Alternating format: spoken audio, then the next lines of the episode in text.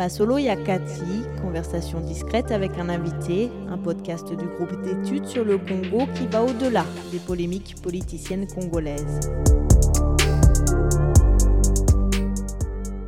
Juste revenir une minute sur la crise euh, politique qui a eu en Ituri en 2021, réclamant votre destitution. Ça, c'était c'est aussi la crise sécuritaire qui a amené à ça ou il y avait d'autres causes En 2019, la première crise euh, vient lorsque je passe par euh, Haru, Mahagi, et que je donne l'instruction que la douane puisse faire son travail et faire appliquer les droits d'entrée et la perception du phonaire sur le carburant, par exemple, parce que tout, tout passait comme ça. Moins de 72 heures après, j'ai reçu une motion. Donc ce sont des, des, personnes qui jouissent de ces avantages, qui ont euh, mis les moyens auprès euh, de nos euh, opérateurs politiques pour nous déstabiliser. En 2021, tout semblait être normal quand il y a eu encore... c'est vrai qu'il y avait on était dans une ambiance qui était très difficile, où le gouvernement provincial que je dirigeais n'était pratiquement plus aidé par le gouvernement central. Je ne recevais pas les moyens de fonctionnement, pas les moyens de sécurité, l'armée n'était pas soutenue et les forces de sécurité n'étaient pas soutenues. On venait de la période politique à Kinshasa qui n'a pas été facile, qui était euh, la cohabitation. Donc euh, nous, on était oubliés, ce qui fait que la situation était devenue beaucoup plus difficile pour nous. Et, nous en avons payé peut-être le prix, mais lorsque il y a eu encore une motion de, de censure contre le gouvernement entier, en avril, c'était au moment où on trouvait d'ailleurs des solutions euh, locales pour euh, répondre aux besoins des députés provinciaux, mais c'est toujours des manipulations effectivement qui sont faits par des opérateurs euh, criminels qui donnent les moyens aux députés, voilà, faites tomber le gouverneur parce qu'on va vous donner mieux. Mais si les députés ne trouvent pas la faute là où elle se trouve, voilà, ils tombent sur des gouvernements comme les nôtres. Donc nous, en tout cas, on a donné ce qu'il fallait comme travail. Malheureusement, avec avec aussi un combat interne, tout simplement parce que je disais toujours la solidarité d'abord entre les Itouriens peut permettre de faire face. À un moment quand tout est en bataille, il faut que chacun laisse d'abord ses, ambitions personnelles, politiques, etc. Parce qu'il y a des politiciens, beaucoup de politiciens, même ici au niveau central, qui étaient très impliqués dans la manipulation des députés provinciaux. Je les connais, si je les vois en face. Euh, je leur dis ça sans problème. Donc euh, c'est tous ces tireurs de ficelle euh, qui aujourd'hui nous ont emmenés dans une situation difficile où le chef de l'État a été contraint de prendre une décision de la mise en place de l'état de siège. Parce que la situation était difficile, était rendue difficile par les Itouriens eux-mêmes. Alors, je voulais venir à l'état de siège dans une minute, mais juste une dernière question sur le, les gouvernorats provinciaux, vous n'êtes pas le seul gouverneur à avoir été confronté à ce genre de fronde. Il y en a hmm. eu 14, euh, d'après notre compte, depuis les dernières élections, ce qui est euh, considérable, c'est la plupart en fait. Et dans, certains endroits, les gouverneurs ne sont pas encore remplacés. Alors, que, je sais pas, est-ce que vous avez une, analyse de, cette situation un peu générale? Oui, c'est vrai qu'il y a une recomposition avec euh, l'Union sacrée. Nous-mêmes, on a, on a eu euh, à participer tout de même euh, sur les voies et moyens pour arriver à mettre les esprits ensemble et les tendances ensemble pour avoir une accalmie qui passait à travers cette union sacrée, qui devrait être une solution pour ne pas avoir une disparité de commandement. Et il y a eu, c'est vrai, une recomposition. Est-ce que la composition des résultats des élections était la meilleure ou la plus vraie? Ça, c'est une question euh, que chacun peut donner comme réponse, euh, la réponse euh, et l'interprétation. Mais cette composition des assemblées provinciales a posé des problèmes c'est vrai qu'il y a eu l'ambition, comme ici, on a changé toutes les têtes des institutions, euh, Assemblée nationale, le Sénat, le gouvernement, etc., ça s'est appliqué aussi dans les provinces. Et euh, je ne pense pas que moi-même j'étais victime de cela, parce que j'étais en très bon terme avec euh, les, forces politiques euh, au pouvoir, mais il y a eu des manipulations, qui est des personnes qui ont été trompées, manipulées, et qui ont suivi ce pas-là. Donc aujourd'hui, ça, ça, il y a un vide. Il y a un vide et ça remet quand même en danger la décentralisation parce qu'il y a plusieurs provinces où il y a un vide de fonctionnement, où il y a une genre de cassure avec le gouvernement euh, central. Les lois sont là, notre loi sur la décentralisation existe, elle est très bien faite, mais il faut vraiment la laisser euh, et la permettre de se renforcer. Il faut contrôler, effectivement, mais il faut la renforcer. Plusieurs provinces aujourd'hui ne sont pas fonctionnelles parce qu'ils n'ont pas le moyen de, de leur politique. Peut-être qu'avec le programme que le chef de l'État vient de lancer, 145 euh, territoires à développer, en espérant que ça ne va pas être euh, seulement la gestion de services déconcentrés qui va se faire, mais il faut aussi que le service décentralisé puisse être impliqué à travers les gouverneurs, à travers les, les gouvernements provinciaux et les autres chefs des entités décentralisées, qu'on puisse avoir quand même un fonctionnement. Parce qu'aujourd'hui, j'ai l'impression que la décentralisation euh, est en panne. Donc il faut, il faut revoir les choses euh, sur la décentralisation. On n'a plus le ministère, on a, tout ça est incorporé dans le ministère de l'Intérieur. Est-ce que tout ce travail de suivi, euh, comme on le faisait à l'époque, avec le CETAD, avec le ministère de la décentralisation, euh, est en train de se faire? Je ne pense pas. Il y a un recul qui risque d'être fait. Or, on doit aller aux élections pour les nouvelles entités, euh, les organes délibérants euh, locaux. Et il faut qu'on puisse donner des moyens. Aujourd'hui, les, les, postes de gouverneur est désacralisé. C'est devenu terrible. C'est difficile aujourd'hui de travailler en tant que gouverneur et d'avoir euh, tous les moyens de sa politique et toute son indépendance, comme euh, le veut euh, nos textes.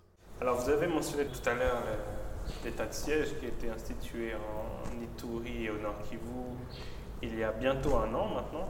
Je ne sais pas quelle évaluation vous faites de cette, cette mesure. Écoutez, c'était d'abord dans ma province, c'était salutaire parce que la situation devenait difficile mais en même temps, elle devait euh, être euh, peut-être mieux pensée dans sa structuration, dans son fonctionnement, etc. Est-ce une opération militaire? Est-ce une administration euh, de l'entité province et ces entités qui la composent pour asseoir une administration, un développement ou une opération militaire? Donc c'est des choses qui sont différentes, les approches sont différentes et les acteurs sont différents. J'ai soutenu parce qu'il fallait une réponse euh, armée, mais ça ne va pas tout seul. Ça va avec le dialogue, ça va avec euh, la communauté locale, ça va avec euh, le développement, etc. Et moi, je dois vous dire que on avait avec les autres collègues du Sud Kivu et du Nord Kivu une approche qui était que le DD, donc démobilisation, désarmement, était une question de notre armée et qu'elle devrait être consolidée, notre armée devrait être consolidée. Parce qu'il est difficile de mettre en place des structures, PDDRC, etc., quand ça émane pas de l'armée elle-même. Parce que c'est elle qui a euh, le monopole sur la gestion des hommes en armes, avec sa justice, etc. Et donc ça devait être une question de notre armée qui devrait être euh, renforcée dans sa façon de faire le DD, démobilisation et désarmement, Maintenant, les questions de réinsertion, euh, réintégration communautaire et développement, c'est une prérogative du gouvernement provincial. On a besoin d'une structure de sensibilisation qui aujourd'hui est le PDDRC, mais euh, là où euh, j'ai eu à émettre mes avis, c'est que le PDDRC ne peut pas désarmer et ne peut pas faire du développement. Parce que finalement, elle ne peut pas remplacer l'armée et non plus remplacer le gouvernement provincial avec les autres entités euh, locales. Donc il faut, il faut qu'on y réfléchisse parce que sinon on va avoir des difficultés d'arriver à, nos résultats. Nous continuons à soutenir le chef de l'État qui a mis tous ses moyens et euh, euh, son esprit pour trouver des solutions, mais il faut que les autorités, les différentes autorités, fassent vraiment des analyses introspectives pour trouver là où il faut améliorer. L'état de siège, euh, Aujourd'hui, à mon sens, six mois après, elle doit connaître une période transitionnelle. Et euh, la période transitionnelle devrait commencer, par exemple, à réintégrer les ministres provinciaux. Parce qu'aujourd'hui, ce n'est pas un, général militaire avec son vice-gouverneur militaire et un petit cabinet qui peuvent gérer toute l'administration d'une province. Il y a des dossiers euh, qui, qui, les dépassent et qui leur donnent peut-être plus le temps de pouvoir gérer les opérations pour lesquelles ils sont là.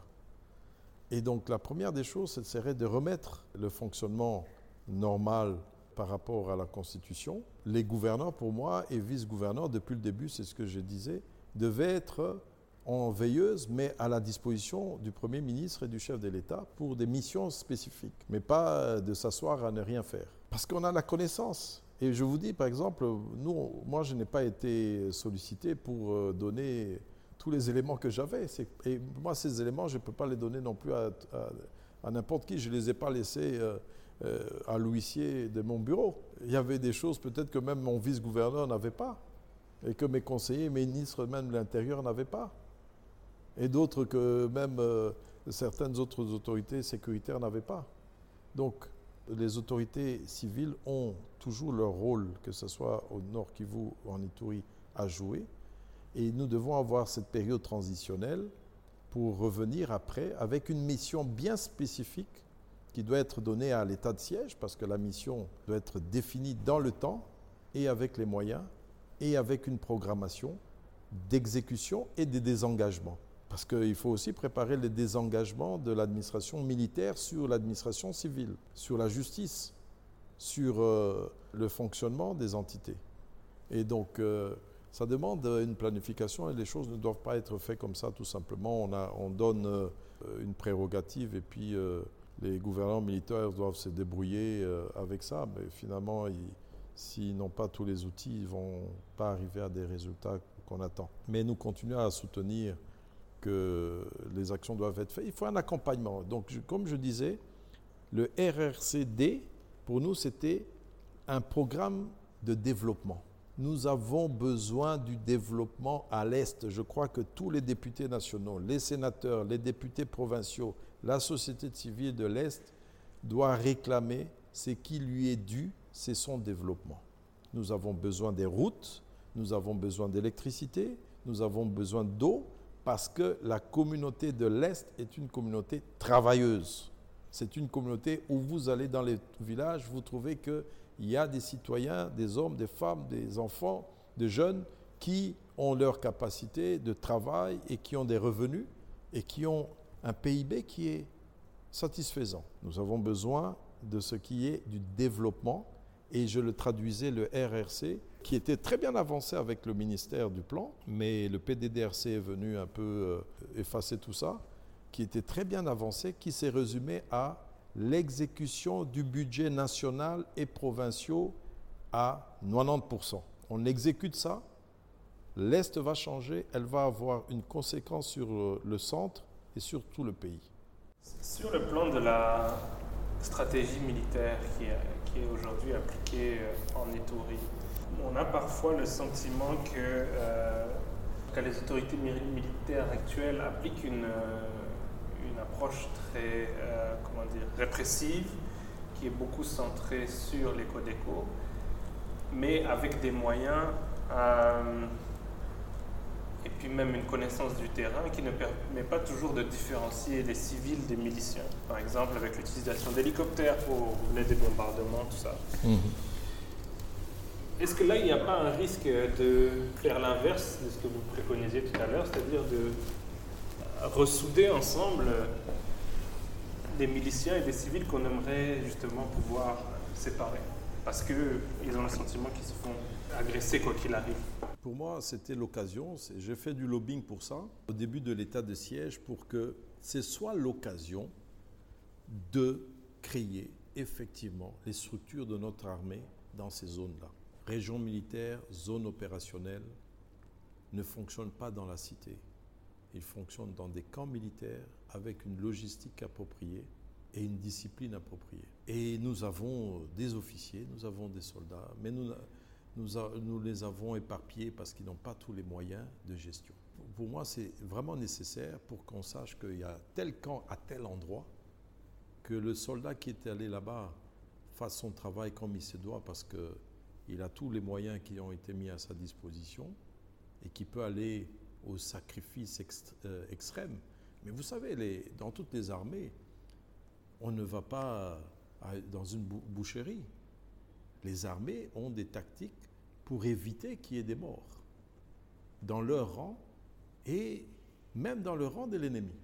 Elle détruit ses forces, elle détruit ses approvisionnements et elle doit faire le maximum euh, de rendu de prisonniers et ne pas aller euh, n'importe comment. Donc, tout ça, ça passe par une structuration qui est nécessaire aujourd'hui.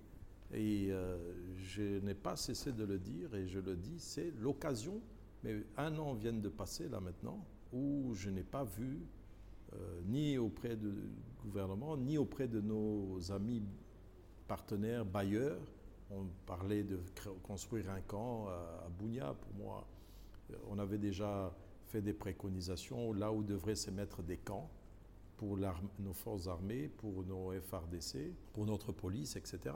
Effectivement, il y a une difficulté pour notre armée puisque elle arrive, comme je l'ai dit au début, dans des villages où euh, les effets collatéraux euh, peuvent être terribles.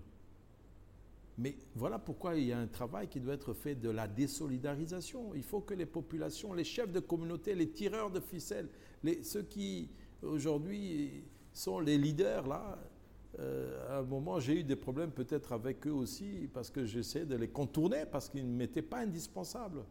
Mais eux, ils doivent arrêter de manipuler. Et on doit parler avec les chefs locaux. Mais si ces chefs locaux ont une vision que demain il y aura des plantations, demain il y aura du travail, il y aura des écoles, il y aura des routes, ils vont arrêter de prendre comme fonds de commerce euh, leur emprise sur les pauvres populations et avec euh, les peu de revenus aujourd'hui qu'il y a, puisqu'il n'y a que des déplacés en Itourie.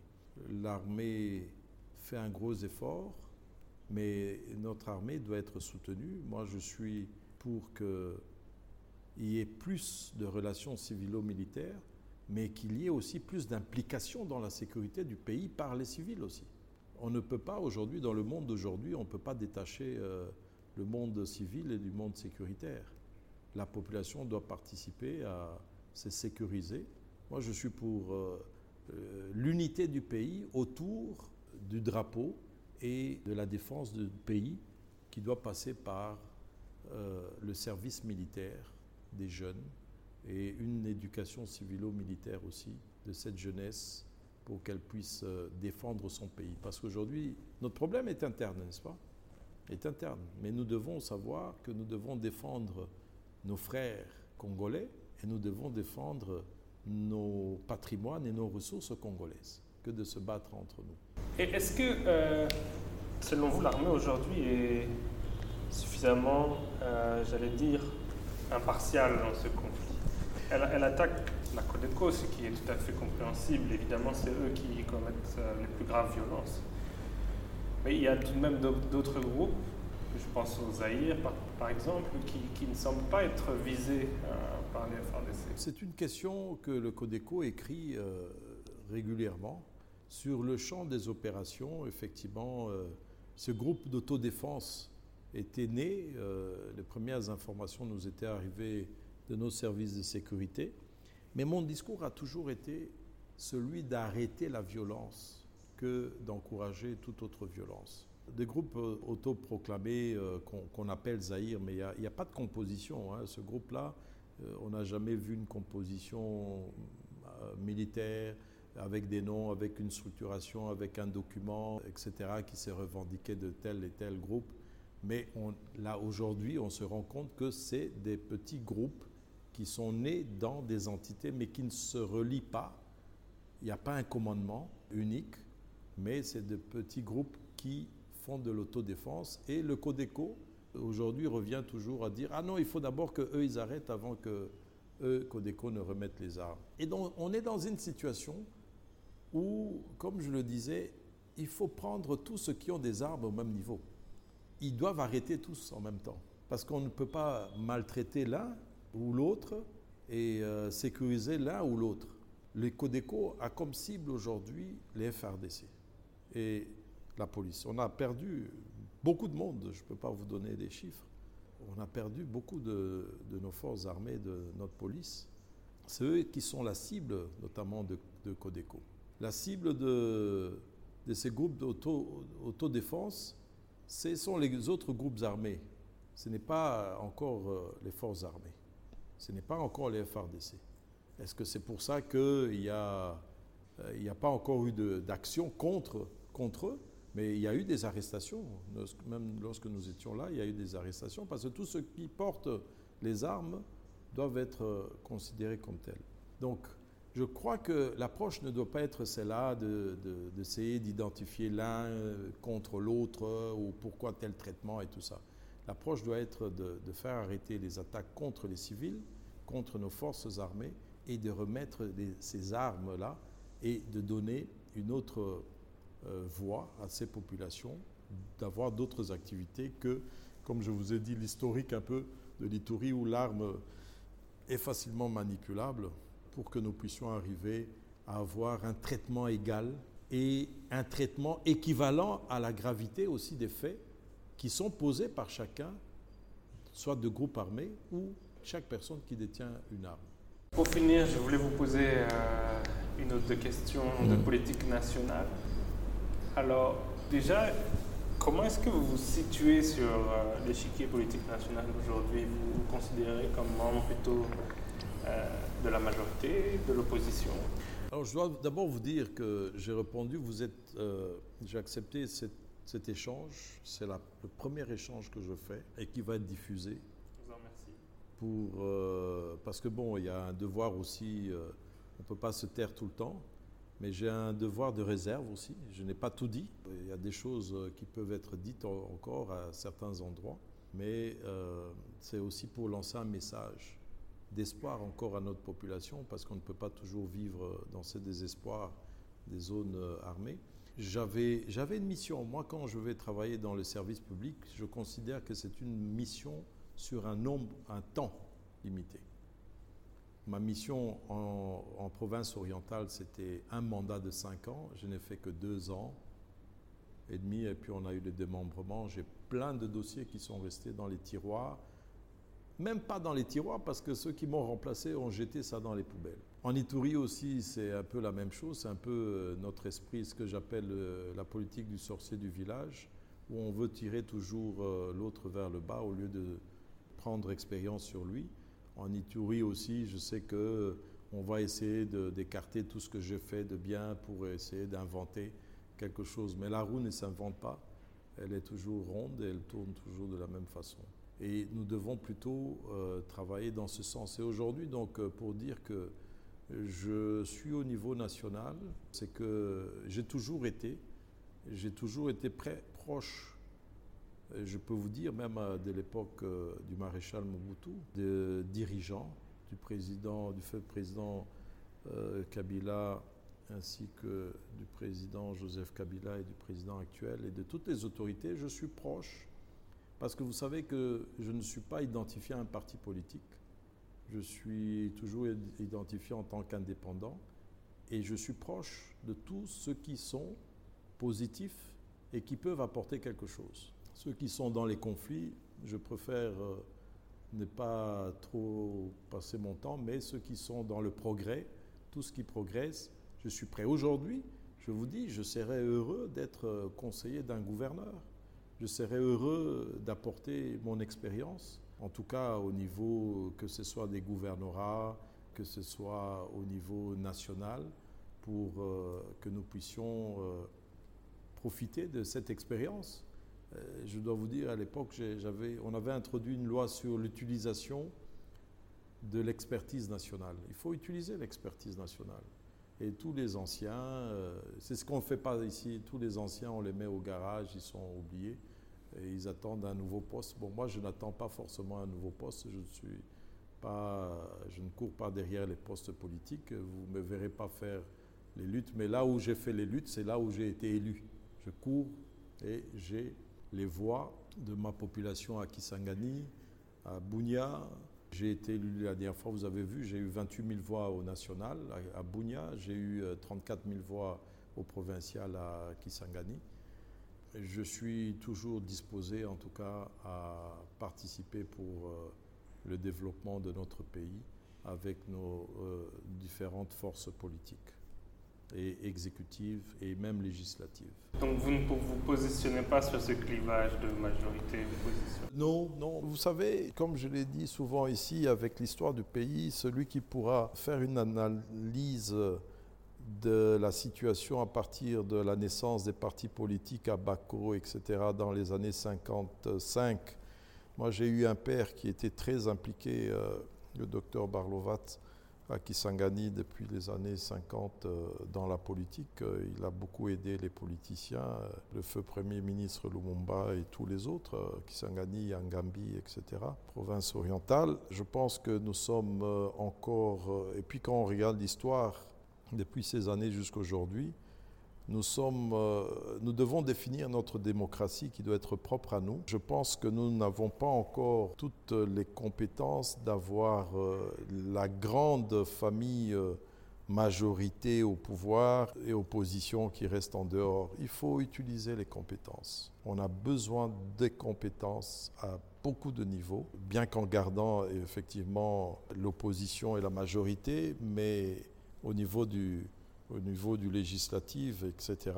Mais là où on peut arriver à avoir des combinaisons au niveau des exécutifs, moi, je vous dirais, moi, j'ai fait mon gouvernement à Kisangani, j'avais toutes les compositions politiques. Même euh, du, à l'époque, c'était le MLC qui, n'était pas, qui était complètement dans l'opposition, ils étaient, mais je n'ai pas eu de problème forcément avec euh, la majorité. J'ai fait le gouvernement en Ituri avec euh, SID, de Martin Fayoulou.